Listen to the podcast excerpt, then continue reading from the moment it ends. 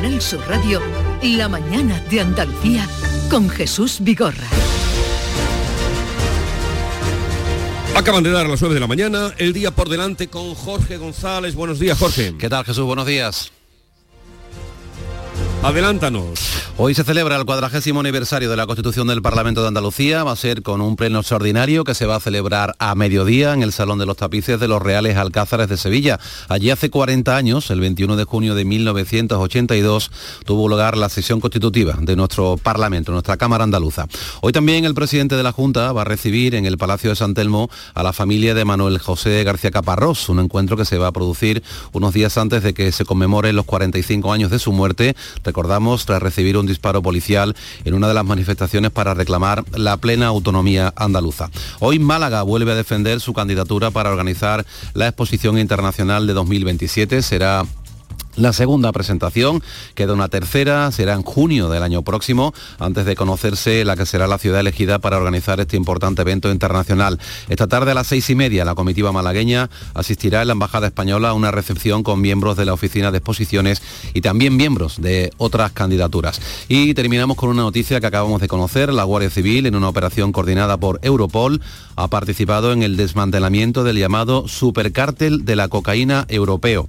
Los agentes se han aprendido de más de 30 toneladas, 30.000 kilos de cocaína en varios puertos de Europa.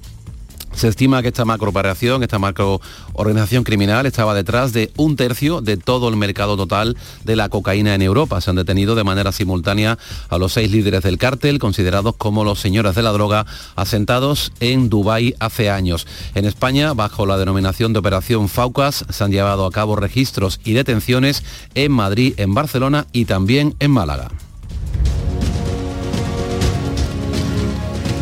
Gracias Jorge. Eh, seguimos con Estela Benó, Javier Caraballo, Pepe Landi. Y hablaba, hablaba Estela, no sé, Pepe Landi, en fin, hablábamos del ojímetro eh, que buscaba eh, vos en la, en fin, la manera de enfocar esa concentración a la que habían llamado mm, fuera de Madrid con no mucha significación, pero os voy a leer lo que un tuit que me encontré de Iván Espinosa de los Monteros que decía, con un enfoque así, eh, indudablemente mediatizado, lógico, ¿no? Como hacen todo el mundo cuando quieren enseñar músculo y mucha gente. Y decía, ahora mismo no sé si estarán más preocupados en Moncloa o en Génova. Javier, ¿dónde estarán más preocupados? ¿Dónde estarían más preocupados ayer por la marifa de Vos? En Génova. En ninguna de las dos partes, es que no, no, no, en ninguna de las dos partes. A ver, lo, del fin de semana ha sido eh, consecuencia de, lo que ha sucedido durante la semana pasada, sobre todo en el Congreso de los Diputados, y que tuvo su traslación después, eh, con posterioridad, al Parlamento de Andalucía, por el elevado tono de los, de los insultos que venían en el Congreso de los Diputados, de Vox contra la ministra de Igualdad. Y en el Parlamento de Andalucía terminó también esta eh, polémica con una intervención estelar del presidente Jesús Aguirre, al que tú vas a interpretar, eh, vas a entrevistar dentro de poco, eh, cuando él empezó a a darle vueltas a la definición de irse al carajo, que yo no sé si él tiene, que se pronunció, yo no sé si el presidente Aguirre sabe que lo de irse al carajo no tiene nada que ver con el órgano sexual masculino, sino que el carajo es la, canastilla que estaba en, el, encima de, en el palo mayor de, la carabela y de los barcos de vela. Entonces cada vez que castigaban a un marinero, lo mandaban a, subirse a la canastilla y que estuviera allí alejado durante varias horas, ¿no? Y por eso vete al carajo, expresión de, quítate de en medio. y me pareció muy interesante pero que al final lo de vete al carajo es lo que haríamos todos, pero con la clase política cuando en su conjunto, cuando desciende a estos terrenos pantanosos de barro que, que, a mí eh, sencillamente no me interesan nada. Eh, los que propician este, este debate de, insultos, descalificaciones, que a mí eh, siempre me, me preocupa mucho porque en España todo esto, cuando se traslada tanta tensión y tanto odio a la sociedad, pues, eh, en fin, las consecuencias nunca son buenas. Y este es el, objetivo final que tienen en política los extremos. Eh, tanto Vox como Podemos, desde que están en el panorama político, en las instituciones, se dedican a agitar el patio de esta forma, ¿no? Mucho, de una forma mucho más soez lo hace eh, Vox eh, y lo hizo el otro día en el Congreso de los Diputados.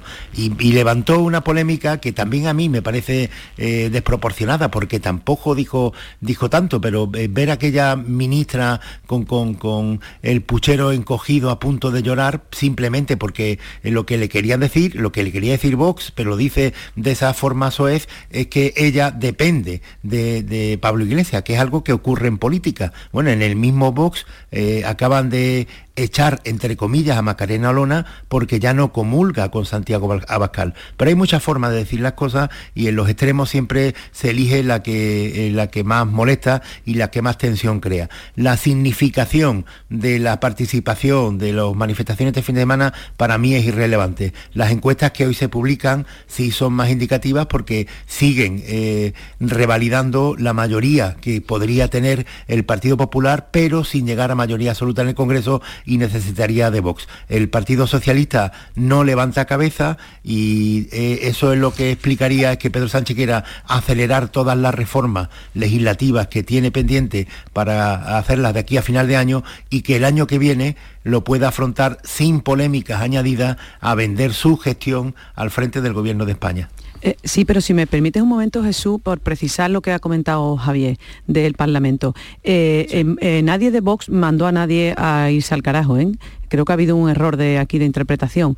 Eh, no, yo no he dicho eso, ¿eh? No, no, tú has dicho que se utilizó esa expresión y esa expresión no, que yo, lo que he hecho es mandar al carajo a toda la clase política cuando va Bien, pero que esa, esa, esa expresión no, se produjo. Lo que, lo, que dijo textualmente el diputado, el portavoz adjunto de Vox, Javier Cortés, fue eh, que, a, los, diputados del Partido Socialista que eran los golfos del Partido Socialista. Eso fue lo que dijo textualmente. Entonces fue cuando Jesús Aguirre intervino, le cortó el micrófono, cosa que yo hacía mucho tiempo, mm, prácticamente no lo había visto nunca en el Parlamento, le quitó el minuto, le quedaba un minuto de tiempo en su intervención y se lo quitó. Le dijo que esa no era la forma, que si no se retractaba no seguía hablando, este señor no se retractó y entonces le quitó la palabra.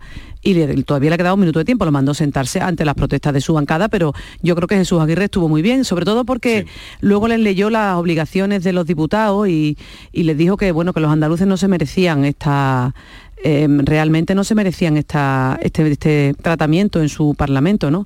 Yo creo que, fue, bueno, yo creo que estuvo bien en ese sentido, ¿no? No le faltó al respeto a un grupo parlamentario y no, y no fue correcto y lo, censuró. Mucho mejor estuvo el, el presidente del Parlamento con el Congreso de los Diputados, porque no hablamos ya de que tú dependas de una persona o de otra políticamente hablando, lo cual podemos coincidir todos, efectivamente.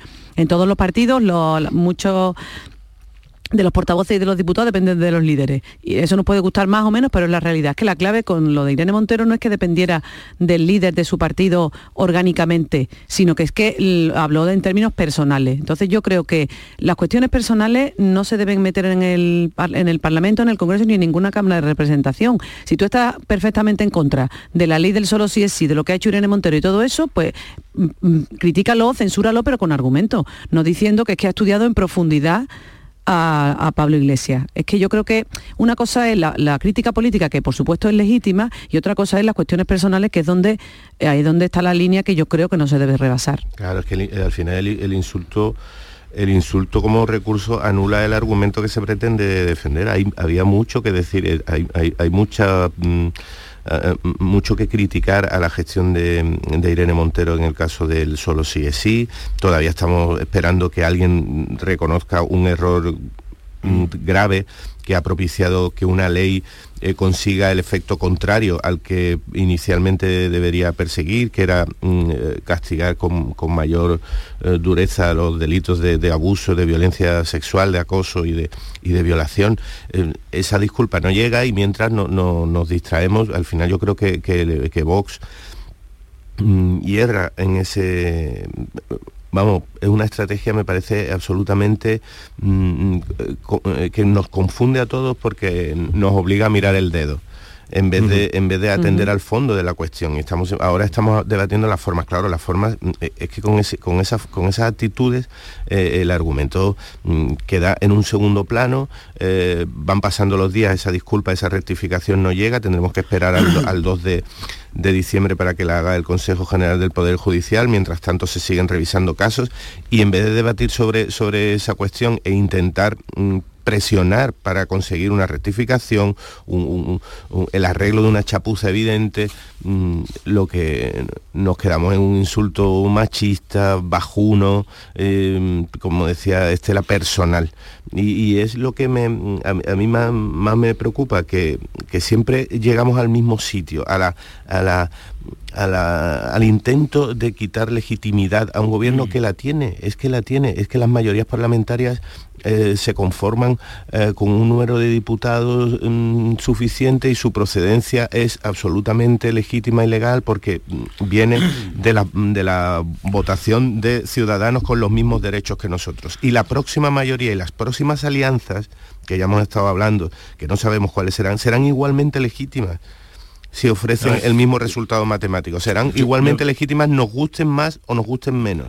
Insisto, es que mi, consejo en esta historia es que eh, lo que yo hago, eh, lo que le aconsejo a todo el mundo, es que en, esta melee de insultos que, se alejen de, la clase política y que intenten mirar por encima de, todo ese barro. Eh, y lo que tenemos que exigir a, a nuestros políticos, a la misma, al mismo tiempo es justamente eso, que no nos merecemos este debate. Y, por ejemplo, eh, en lo de la ley del CSI que está estáis comentando, es que lo, poco que se analiza es qué hay de verdad y de mentira. Porque como es tanto la propaganda, eh, cuando comenzó la ley, fijaros la paradoja que, eh, que, describe esta polémica. Todo esto comienza cuando eh, Podemos, Irene Montero y, el resto de, de, esa formación política, a raíz de lo de la manada, empieza a trasladar a la sociedad que en España no hay castigo suficiente para los violadores y para los agresores sexuales de las mujeres. Y ese es el mensaje que empieza a trasladar, como si eh, en España los violadores estuvieran eh, campando por las calles libremente con, con, absoluta impunidad. Y por eso se promete la ley del CSI. Aquello era mentira, porque la legislación que existía en España era eh, no solamente eh, eh, bastante severa con, muchos de estos casos, sino en, algunos supuestos incluso por encima de lo que estaba en la media europea. Entonces se hace una ley como esta que tiene cosas buenas, que, tiene un hilo conductor a base del consentimiento, se revisan todos los delitos, se ven que hay algunos que efectivamente estaban penalizados en exceso con respecto a la normativa europea y se, y se normaliza todo esto. ¿Qué ocurre? Pues que cuando la ley entra en vigor, evidentemente se revisan algunas de las condenas que hay y como algunos delitos y faltas sean eh, algunos delitos se han eh, eh, revisado a la baja pues hay gente que a lo mejor en vez de cumplir pues cinco años de prisión pues salen a la cárcel unos meses antes y esto es lo que pasa sin embargo, la traslación que da, y el otro día te escuché en una, en una entrevista con la eh, consejera de Igualdad de la Junta de Andalucía, esta mujer que se llama Loles López, que ella decía que las calles se habían llenado de asesinos y violadores por la, por la ley del CSI. ¡Qué barbaridad, señora! ¡Qué barbaridad! O sea, eh, está ahora diciendo el Partido Popular lo mismo que decía Vox, al, o sea, lo mismo decía Podemos al principio, que las calles españolas son inseguras para las mujeres y que los violadores están sueltos. ¡Qué barbaridad! No podemos esperar algo más de la clase política que esta desmesura continua.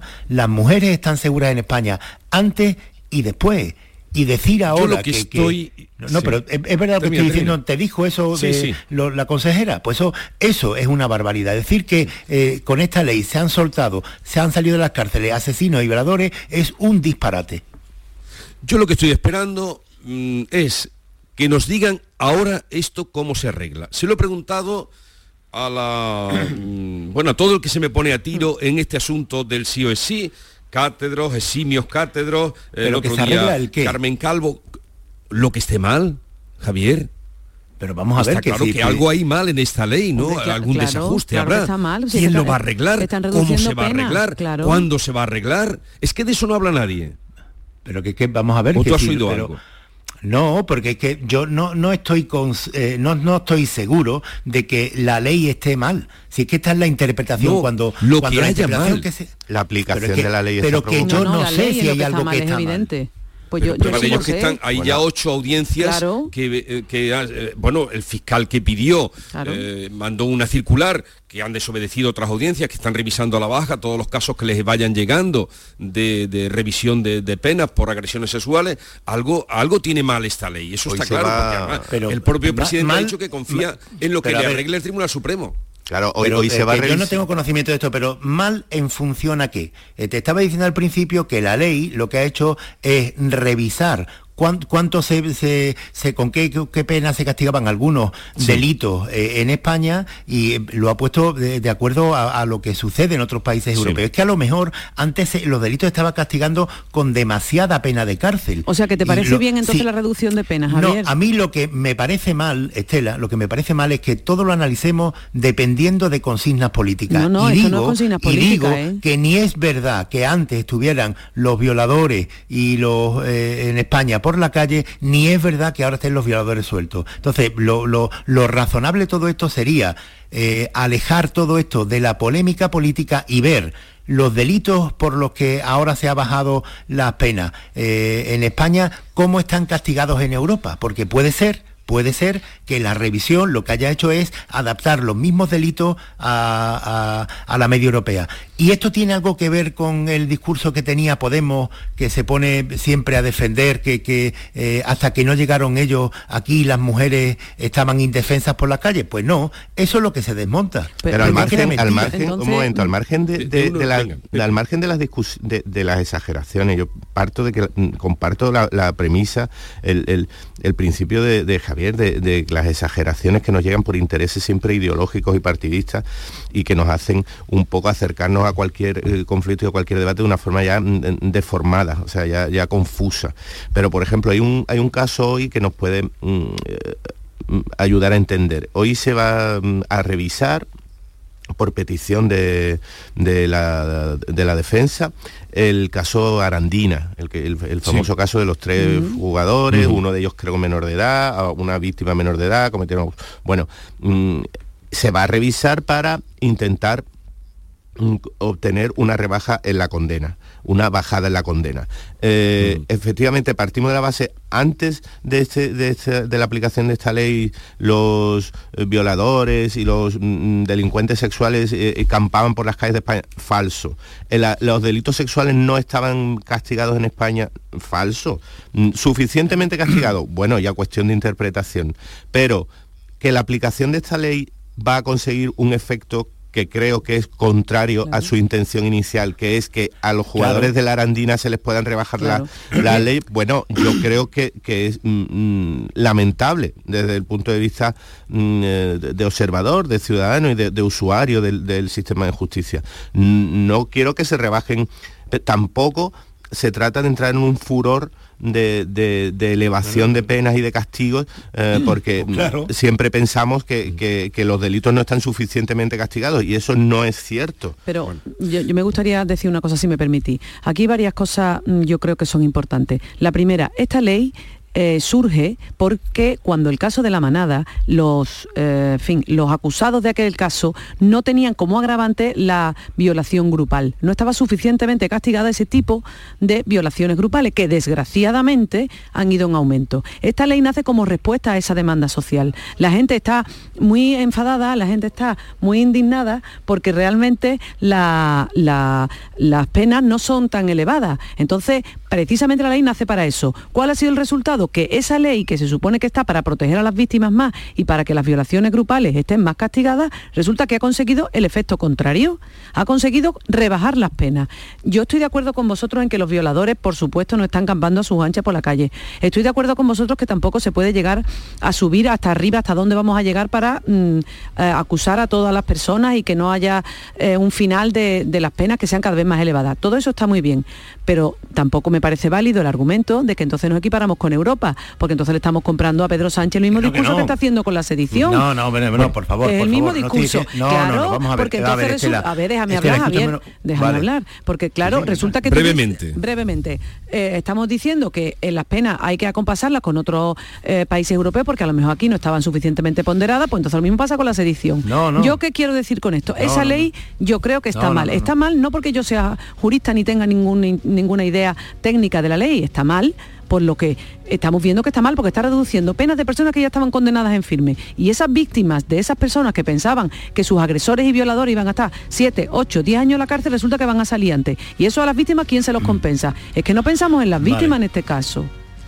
No, no, yo lo que estoy diciendo, muy breve, que lo que digo, lo que se viene abajo es la demagogia de entonces y la, la, de mucha gente que se creyeron que en España no había castigo para los violadores. Lo de la manada fue en 2016 2016. El gobierno llegó, eh, Pedro Sánchez llegó en 2018 y Podemos entró en el gobierno en 2019. En 2016 las penas para los de la manada van desde los 15 hasta los 23 años. Es lo que les ha caído. De 15 a 23 años, que es una enormidad por los sucesos que hubieron. Vamos, hay muchísimos. La, mayoría de los homicidios tienen mucho menos, mucho menos castigo. Es decir, que ya se castigaban. Pero cuando un partido político hace una demagogia como la que hizo Podemos, se revisa una norma, se equipara, que no lo sé, ¿eh? pero se hace una revisión de, las penas que existían y lo que se viene abajo, lo que se desploma, es la demagogia del partido político, no la protección de las víctimas de las agresiones sexuales y de las violaciones en España,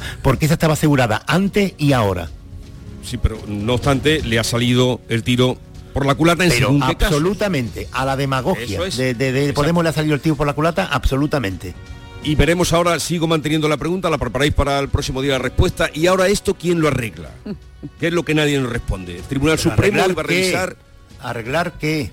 Lo que a Javier le parece todo bien, por eso mal, no, no, no, me parece bien. Algo tiene que haber mal. Esta, mañana... no sé cómo decirte lo que, que, que no me parece el propio ni bien ni mal, pero que estoy diciendo que... el disparate aquí, lo que no tiene arreglo, es que se haya caído la careta de demagogia de Podemos. Y eso es lo único que habría que arreglar en teoría, pero es que eso no se puede arreglar y a mí me parece bien que se haya caído la careta. Quedáis liberados. Adiós. En cualquier caso, quedáis liberados. El Tribunal Supremo va a revisar mañana la sentencia. Sí, el próximo día lo pregunto de un exjugador del fútbol de la Arandina que fue absuelto tras ser condenado previamente 38 años de cárcel y otros dos que vieron rebajadas sus penas de 3 a 4 años al ver los jueces eh, que hubo abuso y no agresión. Bien.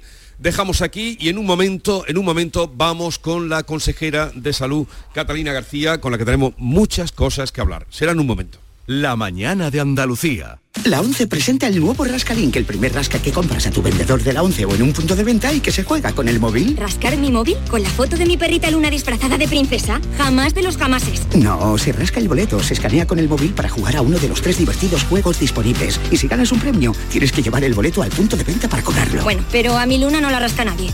¡Guapa! Nuevo Rascalink de la 11. Gana hasta 100.000 euros mientras juegas. A todos los que jugáis a la 11, bien jugado. Juega responsablemente y solo si eres mayor de edad. ¿En qué capítulo de tu vida estás ahora? ¿Quieres hacer una reforma o cambiar de coche? ¿Tus hijos ya necesitan un ordenador para cada uno? ¿O quizás alguno ya empieza la universidad? ¿Habéis encontrado el amor y buscáis un nidito? En Cofidis sabemos que dentro de una vida hay muchas vidas y por eso llevamos 30 años ayudándote a vivirlas todas. Cofidis, cuenta con nosotros. En Navidad todos deseamos lo mejor para los nuestros. Desde 1953, la Logroñesa me ofrece el mejor mazapán. Un sabor único, artesano y tradicional. Pero como no solo de mazapán vive el hombre, ahora también tienen turrón blando y torta imperial. Mazapanes de Montoro la Logroñesa. La Navidad en su mesa. En cofidis.es puedes solicitar financiación 100% online y sin cambiar de banco. O llámanos al 900 84 12 15. Cofidis, cuenta con nosotros.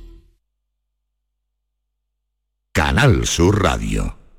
Tú pones toda tu ilusión en tu futuro y en Caja Rural nuestros expertos en planes de pensiones te ayudarán a alcanzarlo con éxito. Planes de pensiones de Caja Rural. Construyendo tu futuro seremos imbatibles. Ven antes del 31 de diciembre y obtén interesantes incentivos. Documento de datos fundamentales para el partícipe. Alertas de liquidez. Indicador de riesgo. Planes en promoción y condiciones en segurosrga.es. ¿Planeando salir de escapada o de fin de semana? Recuerda, hay otra Sevilla. Asómate a la provincia y disfruta de un turismo seguro en cada uno de sus espacios naturales, pueblos monumentales y alojamientos. Cambia de vistas. ProDetour Turismo de la Provincia, Diputación de Sevilla.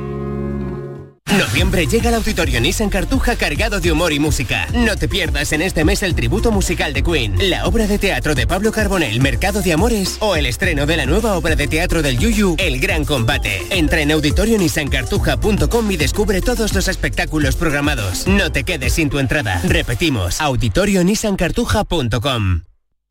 Reciclos llega a tu ciudad. La nueva aplicación con la que podrás ganar premios solo por reciclar. Participa reciclando latas y botellas de plástico de bebidas. Cuida tu entorno y gana premios. Descárgate la aplicación Reciclos y empieza a formar parte del reciclaje del futuro. Ecoembes. ¿Sabías que Rica es para todos los públicos? Ven, aprovecha las ofertas de este mes y compra como un profesional. Envíos gratis a partir de 50 euros. Estamos en el Polígono Industrial Aeropuerto y en solarrica.com. Compra sin salir de casa.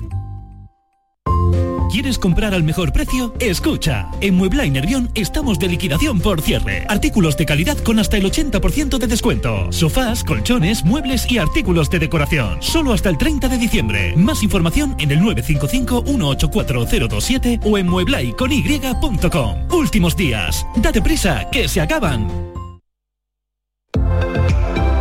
Envejecimiento activo más desarrollo de competencias digitales igual a mayores llenos de vida.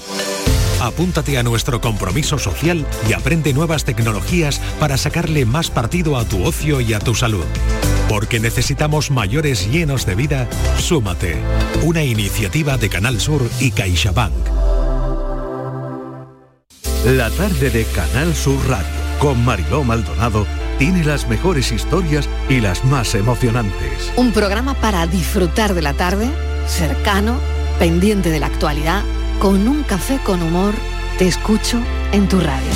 La tarde de Canal Sur Radio con Mariló Maldonado.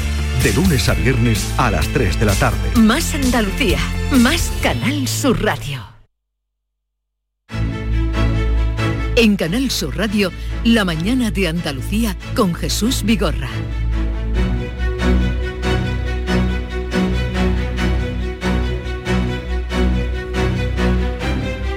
Como les venimos anunciando esta mañana, hoy visita la mañana de Andalucía la consejera de salud de la Junta de Andalucía, Catalina García. Buenos días, consejera. Hola, muy buenos días.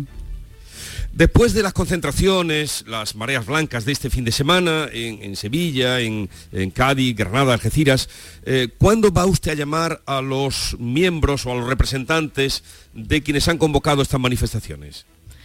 Bueno, pues eh, será cada delegación territorial en cada provincia los que llamarán para sentarse con ellos, hablar con ellos y dialogar, porque siempre hemos dicho que respeto absoluto y diálogo, diálogo. Así que, que lo harán en cada delegación territorial y, y abiertos porque mm, sabemos que UGT, Comisiones Obreras, el resto de sindicatos están representados en mesa sectorial, donde también tenemos un diálogo fluido, ahí están los dos acuerdos de mesa sectorial anteriores, y seguiremos trabajando porque, como siempre digo, el objetivo para todos para ellos y para nosotros sigue siendo tener el mejor sistema, solucionar los problemas que tenemos estructurales y poder seguir avanzando.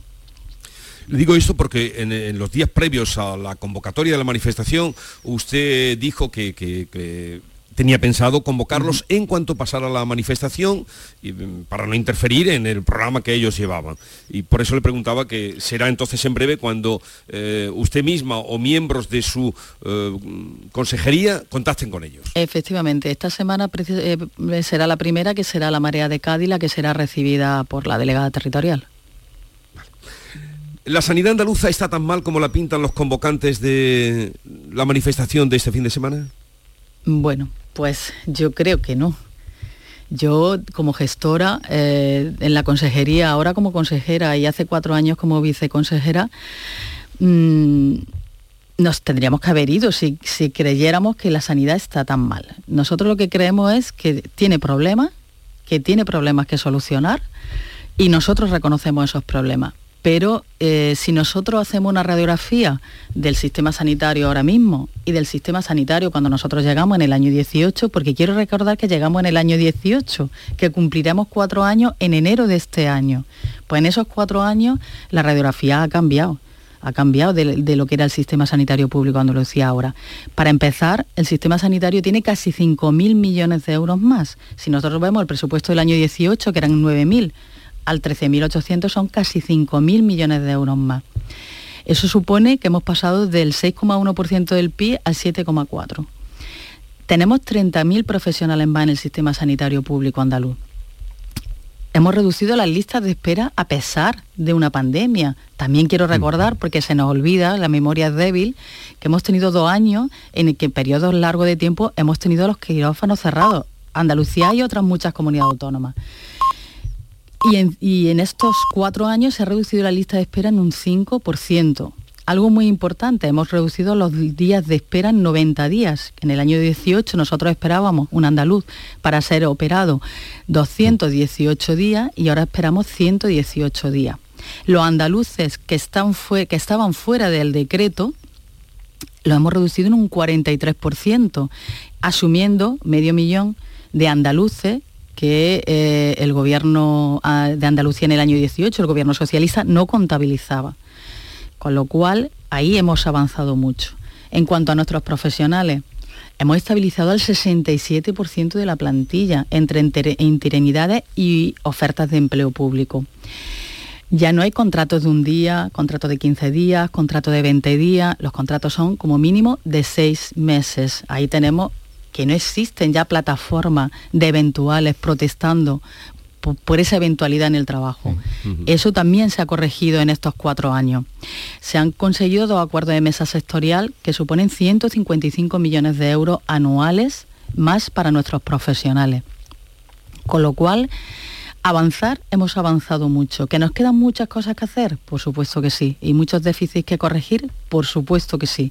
Pero el sistema no es el mismo que, eh, en el año 18. Es un sistema que está mejor que en el año 18, con déficits estructurales. El principal, profesionales. Eh, me habla usted de datos eh, concretos, los datos son objetivos y termina diciendo que el peor, mm, lo peor que tiene es la falta de profesionales, ¿no? Le he entendido. Efectivamente. Porque en Andalucía eh, se, han jubilado, se van a jubilar en el 22, estos son datos que he tomado precisamente de declaraciones suyas, 698 médicos en este año 2022. En el 23 serán 787 los que se jubilen y casi 6.800 entre 2000 eh, hasta 2032. Efectivamente. Y eso como, mm, o sea, ante estas previsiones, ¿qué provisiones tienen ustedes? Pues Jesús, esas son las cifras. Y nosotros lo que le hemos pedido al gobierno, tenemos, nosotros tenemos que hacer dos cosas. Primero, resolver el presente y resolver el futuro, para que, para que cuando pasen los años no sigamos teniendo los mismos problemas. Nosotros hemos aumentado en cuatro años el número de plazas MIR en un 39,9%. Es la primera vez que esta comunidad autónoma es la que más plazas MIR oferta, pero no nos soluciona el problema de hoy. También le hemos pedido a la ministra un Consejo Interterritorial Extraordinario y Urgente para tratar este tema, porque necesitamos más plazas extraordinarias pero la ministra lo ha delegado a una comisión de personal, no consideraba que tuviera que ser un interterritorial. Pero es verdad que o se convocan plazas extraordinarias MIR en las especialidades donde sabemos que tenemos un déficit, todas las comunidades autónomas sabemos cuántos profesionales y de qué, y de qué especialidades se nos jubilan en los próximos años. Eso lo sabe todo el mundo, lo sabe el Ministerio y lo sabe la comunidad autónoma. Con lo cual o tomamos las medidas o seguiremos teniendo un déficit de profesionales de manera continuada. Este año se convocan 8.000 plazas MIR y se presentan 12.000. Eso significa que 4.000 médicos que han terminado la carrera no van a poder entrar en la formación MIR, se van a quedar fuera. Es decir, vamos a tener ahí un déficit de 4.000 que nos vamos a dejar fuera, además conociéndolo, y no los vamos a poder contratar porque esos 4.000 profesionales, en teoría, según la normativa europea, si no tienen la especialidad no los podemos contratar. Y aunque los quisiéramos contratar, que algunas veces lo estamos haciendo por el déficit, eh, ellos no quieren porque ellos quieren seguir estudiando para presentarse al MIR a otro año. Con lo cual aquí las cosas están muy claritas y todos sabemos qué tenemos que hacer. Andalucía, ¿qué está haciendo a día de hoy para el presente? Pues muy, bueno, sencillo nada, muy difícil todo. Pero la edad de jubilación nos ha permitido acumular más de 600 médicos, a los que agradecemos que no hayan, se hayan jubilado y se hayan quedado.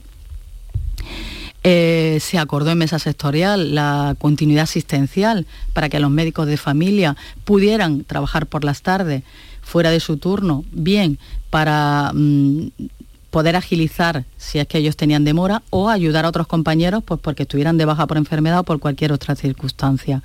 Aquí también tenemos que agradecer solo a los profesionales, porque son los que ellos, ellos mismos deciden y son voluntarios para hacer esto, si no estaríamos perdidos. Así que nosotros siempre tendremos que estar agradecidos a los profesionales que después de su jornada laboral deciden ayudar, aunque la cobren, pero deciden ayudar a que el sistema siga funcionando.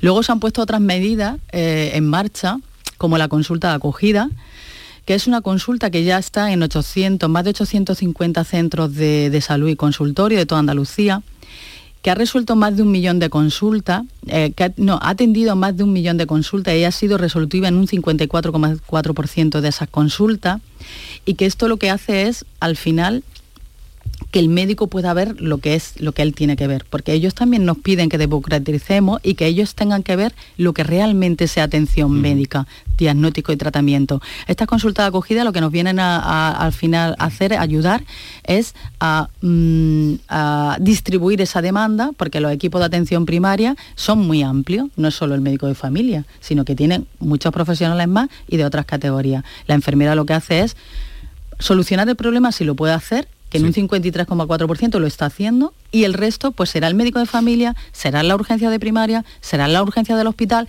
o será una matrona, o será otra enfermera del equipo, o, los fisioterapeutas, si es que en un momento dado el médico así lo decida. Así que eh, trabajando para modificar también nuestro sistema y ayudar en atención primaria a que también sea una atención primaria resolutiva. Es otra demanda de los profesionales.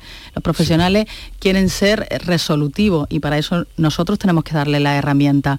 Se están dotando de ecógrafos, de formación a los profesionales, del número suficiente de retinógrafos y de otra mucha tecnología que a ellos les va a ayudar. Pero eh, esa consulta eh, que descargará a los médicos que atenderán eh, el personal de, enfermería. ¿Ya lo tienen puesto en práctica? ¿En qué centros lo van a extender por todo el territorio de Andalucía, consejera? Sí, está en más de 850 centros de salud ya, de los 1.500 que tenemos, y estará en todos los centros de salud que tengan problemas en la demanda, porque hay pequeños centros de salud en los que no tenemos problemas o consultorios. ¿Esas son, ¿Esas son las que ustedes llaman de refugio? Efectivamente consultas de refugio. No, de acogida, de acogida. De acogida, de acogida.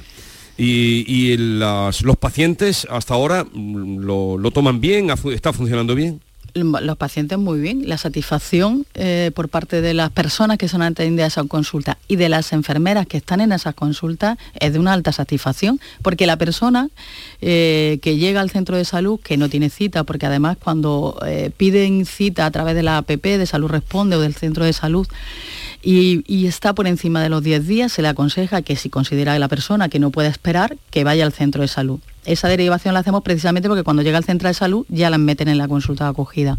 Y la persona se va contenta porque se va con el problema o solucionado o la han derivado al médico en ese momento o la han derivado a urgencias, con lo cual la satisfacción es buena por parte de todo.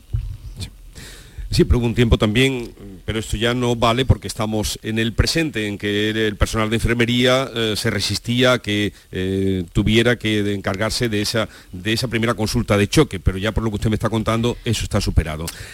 ¿Cuánto se tarda ahora mismo en atender una consulta en atención primaria? La media es 4,43, pero yo siempre cuando digo la media es lo de siempre. Tenemos centros de salud que pueden atender en un día, en dos o en cero días, y centros de salud donde tenemos eh, demoras de 14 días, de 12 días, de 13 días, que eh, suceden porque eh, cuando un centro de salud por la mañana abre, se puede encontrar que en ese día le falten tres médicos de familia o cuatro médicos de familia en ese momento, pues por diferentes circunstancias.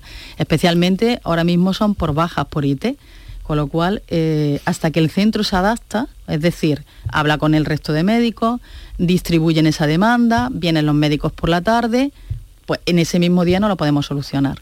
Entonces yo eh, agradezco a la gente esa paciencia y que sepan que su asistencia sanitaria está garantizada porque se pueden ir al centro de salud y siempre los van a atender, aunque no tengan su cita. Para eso están las consultas acogidas, para poder gestionar toda esa demanda.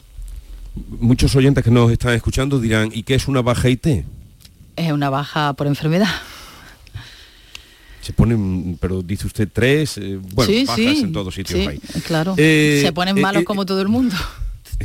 ¿Es la atención primaria el punto débil de la sanidad andaluza, consejera? Bueno, es el, punto débil porque mm, tenemos que tener en cuenta otra cosa muy importante. Nuestra población cada vez más mayor, crónicos, pluripatológicos, que necesitan una mayor atención. Y el sistema no se ha ido adaptando a esa realidad.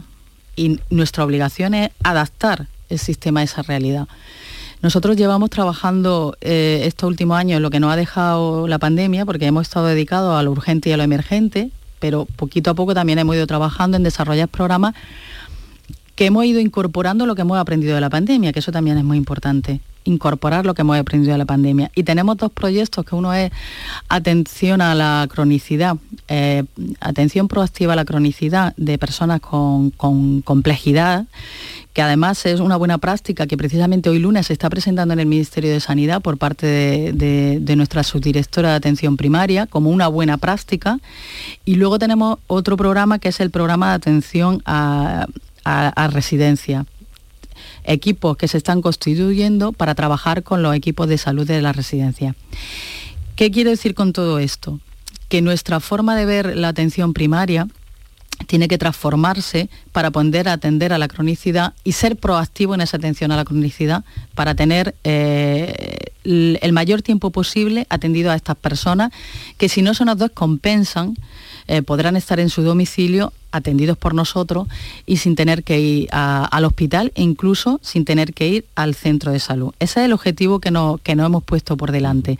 Con lo cual, si no transformamos nuestra atención primaria, si no conseguimos que, que el ADN que era de la atención primaria, que es otra segunda parte, que era la promoción y la prevención, vuelva a funcionar al 100%, pues nuestra atención primaria estaría abocada al fracaso rotundo y al colapso Así que, que nosotros nuestro objetivo es precisamente que no se produzca ese problema y por eso trabajamos en programas muy específicos para cambiar el modelo ahora mismo de atención primaria.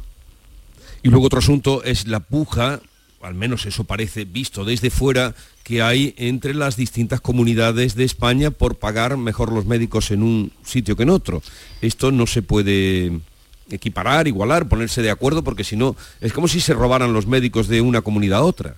Ese es un problema muy grave y también lo hemos manifestado en el Consejo Interterritorial a la ministra, diciéndole que, dentro de esas labores de coordinación y de acuerdos generales, este sería uno de los más importantes y es llegar a un acuerdo en pagar sueldos dignos a nivel nacional, pero que nos eh, permitiera a todos estar tranquilos, porque si no al final, eh, eh, ante la necesidad que tenemos, y cada comunidad va tomando decisiones distintas y los profesionales pues van tomando también sus decisiones, con lo cual la movilidad es, es global.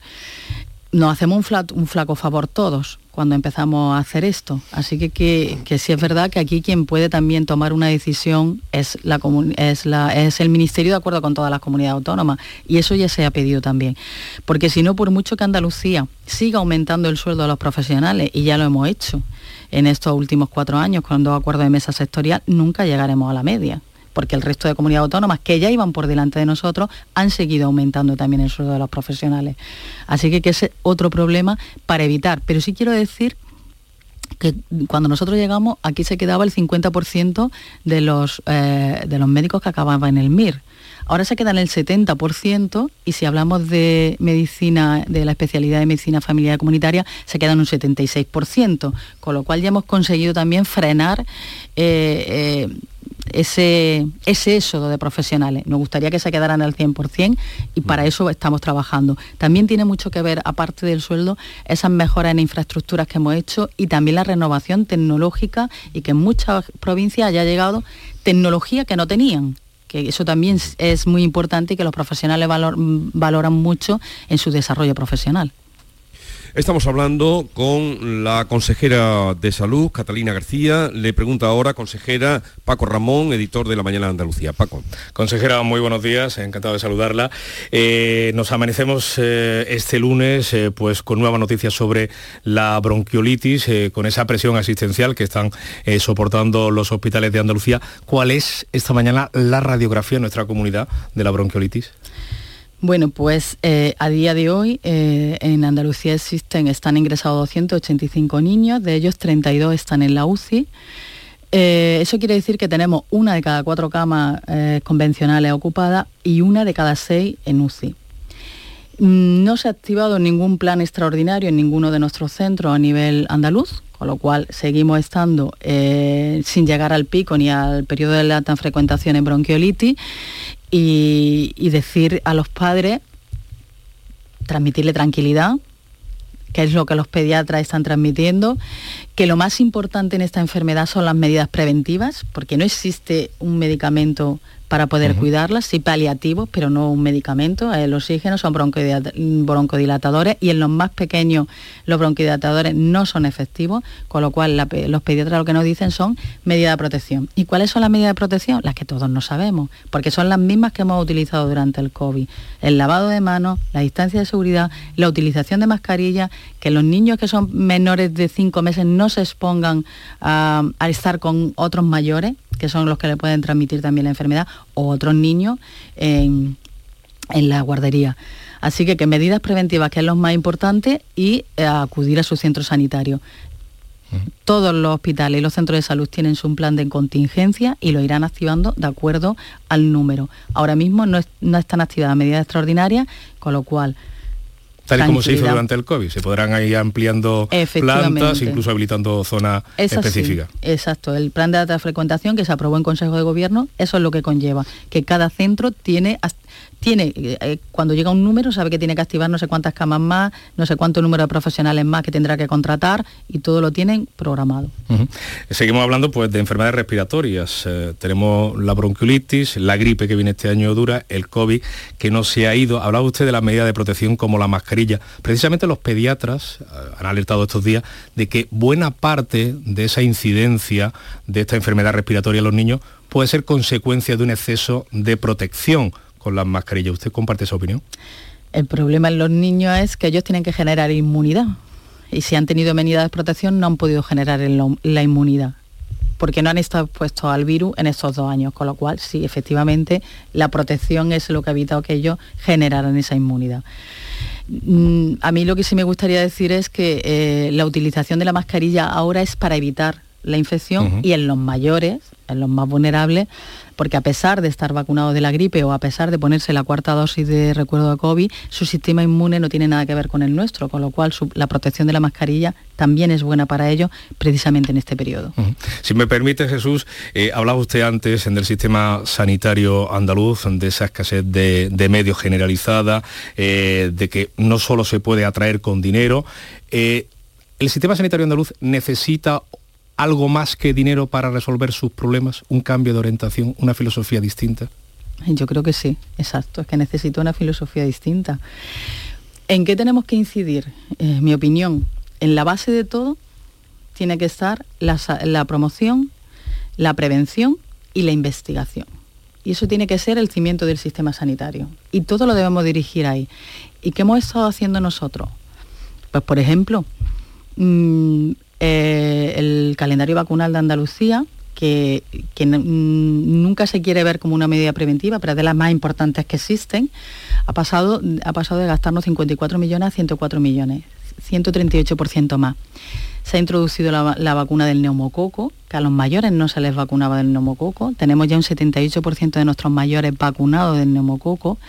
Se ha ampliado la de la gripe a los niños, nunca se había vacunado a los niños y eso es muy importante porque me, gusta siempre recordar que en la franja de edad de los 6 a los 59 meses es donde se produce el mayor número de, gripe, no en los mayores, no, no, en esta franja de niños es donde hay el mayor número de gripe y una incidencia eh, de ingreso en hospital igual que en los mayores. Se ha introducido la del papiloma, la de la meningitis, o sea, un calendario vacunal que es eh, prevención y que nos demuestra, como ha demostrado la, vacuna del COVID, que con, con, las vacunas se salvan vidas. ¿Qué estamos haciendo más? Pues medidas. Si me voy al área de salud mental, que es otra de las áreas que nos preocupan muchísimo, tenemos trabajando ya en Andalucía 78 equipos, en este año 23, 78 equipos de tratamiento intensivo comunitario. No existían los equipos de tratamiento intensivo comunitario en Andalucía. 318 profesionales más en salud mental. Estamos por encima de la media en estos profesionales en salud mental en 10,64, la media eh, nacional es del 10,54 y partíamos de 9,56 un esfuerzo muy importante para ayudar a lo que es el trastorno de salud mental grave, pero con la incorporación de psicólogos clínicos en primaria, para ayudar también a la detección precoz en primaria, que en colaboración con la enfermera referente escolar trabajarán también en los colegios. Y, esas son las medidas a las que tenemos que ir. Y me gustaría, consejera, antes de terminar, eh, eh, que nos hablara de cómo está funcionando la campaña de cribado de cáncer de colon que aunque es una campaña mm, pues, que quiere llegar a la mayor eh, población de adultos, eh, y ustedes han hecho ahí una, información grande, parece que, por parte de los pacientes no está siendo o no está siendo aprovechada esa, esa opción que ustedes le dan. Bueno, pues eh, ha empezado ahora precisamente una campaña para aumentar, para aumentar el tanto por ciento de la participación, que es donde tenemos el problema, porque cuando nosotros llegábamos, eh, la invitación a la población diana era muy bajita, estaba en un 20-25%, nosotros estamos en el 95% de invitación a la población mm. diana. Pero siempre lo he dicho, eso no significa que la gente estuviera respondiendo, que no lo estaba haciendo. Pero es verdad que en un año Hemos pasado del año pasado, del 21, de hacer 400.000 colonoscopias a 650.000 en el año 22. O sea que la participación ha aumentado de una manera exponencial. Queremos seguir aumentándola, por eso ha empezado ahora esta campaña, porque, como he dicho antes, promoción, prevención es lo más importante y los cribados lo que vienen a, a primero salvar vida, que no se nos olvide. Cuando un tumor, un cáncer se diagnostica en estadio 3-4, tenemos muchos problemas. Y esa persona tiene muchos problemas. Primero por el tratamiento agresivo que se le pone y las secuelas que se le quedan y algunos porque fallecen.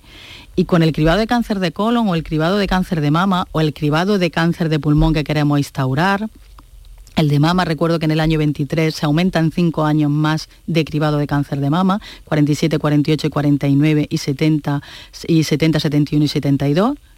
71 y 72, perdón, porque son cinco años más. Eh, lo que queremos precisamente es eh, eh, mm, detectar precozmente la enfermedad para evitar tratamientos que sean agresivos para la persona y salvar muchas vidas.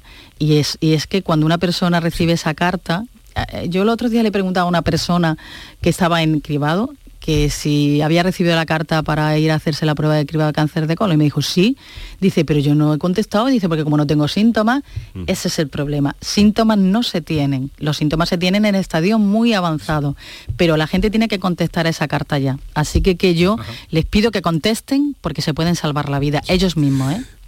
Eh, consejera, el siguiente invitado que tengo creo que lo conoce usted y antes de despedirla eh, me gustaría saludarlo. Hoy es protagonista por otro motivo bien diferente. Eh, Jesús Aguirre, buenos días, presidente del Parlamento de Andalucía. Buenos días, Jesús Vigorra, y buenos días a mi consejera de Salud y Consumo, a Catalina García, cuya explicación ha sido magnífica y para mí es una garantía de éxito que, que ella esté liderando la consejería. Muchísimas gracias, presidente. Ya iba a decirte ah. consejero, Jesús.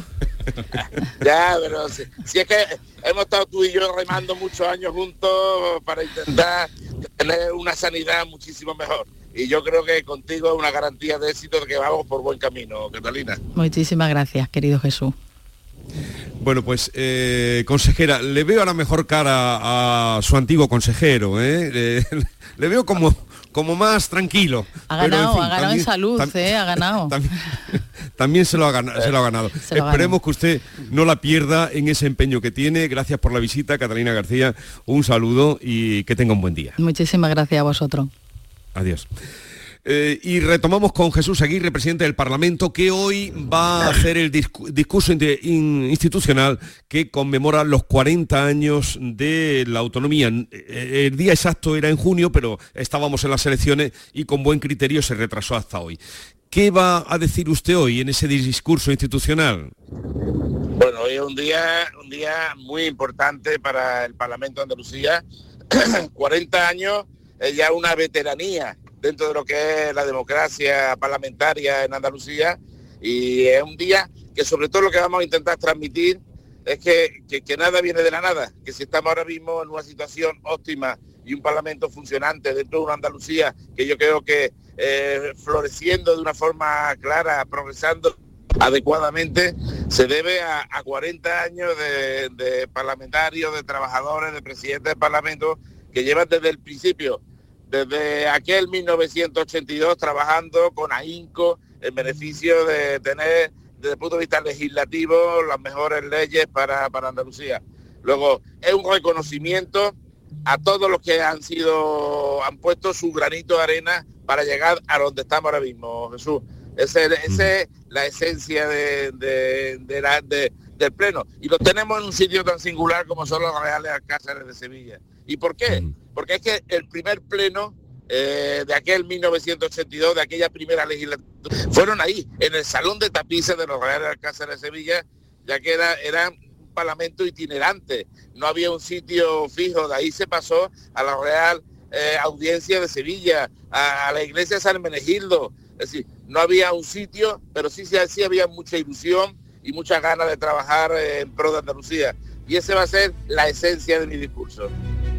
Pues que tenga un día feliz, puesto que es eh, eh, también el poder se sustenta sobre los símbolos y en este caso el poder de Andalucía. Mañana le emplazo Jesús Aguirre, porque ya hubo mal de tiempo, mañana hablamos un poquito más de este asunto. ¿Le parece? Hasta mañana y felicidades a toda Andalucía. Igualmente. Adiós, hasta mañana. Vamos a la publicidad y seguimos. Esta es La Mañana de Andalucía con Jesús Vigorra, Canal Sur Radio. Canal Sur Radio. Bienvenidos a Sacaba. Mil metros de electrodomésticos con primeras marcas. Grupos Whirlpool, Bosch y Electrolux. Frigoríficos, lavadoras, hornos, vitros. ¿Quieres más? Aires acondicionados, aspiradoras, pequeños electrodomésticos. Y financiamos en 12 o 20 meses sin intereses solo tú y Sacaba. Tu tienda de electrodomésticos en el Polígono Store en calle nivel 23. Ven a ver nuestra exposición y sus 25 años de experiencia. Sacaba. Reciclos llega a tu ciudad.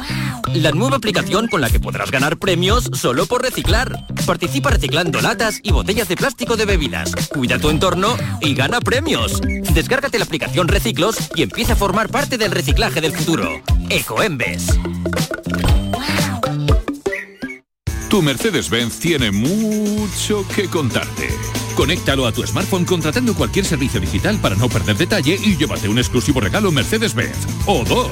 Consulta el catálogo de regalos y todos los servicios digitales disponibles para tu Mercedes en la sección de postventa de la web de Grupo Concesur. Tus talleres autorizados Mercedes-Benz en Sevilla. Los agricultores y ganaderos aseguramos nuestros vehículos, nuestras casas, nuestra salud, pero a veces olvidamos asegurar el fruto de nuestro trabajo. Este año no olvides asegurar tu cosecha o explotación ganadera con las ayudas para seguros agrarios de la Junta de Andalucía. En el campo, trabaja sobre seguro. Infórmate en tu aseguradora. Campaña de información cofinanciada con FEADER. Junta de Andalucía.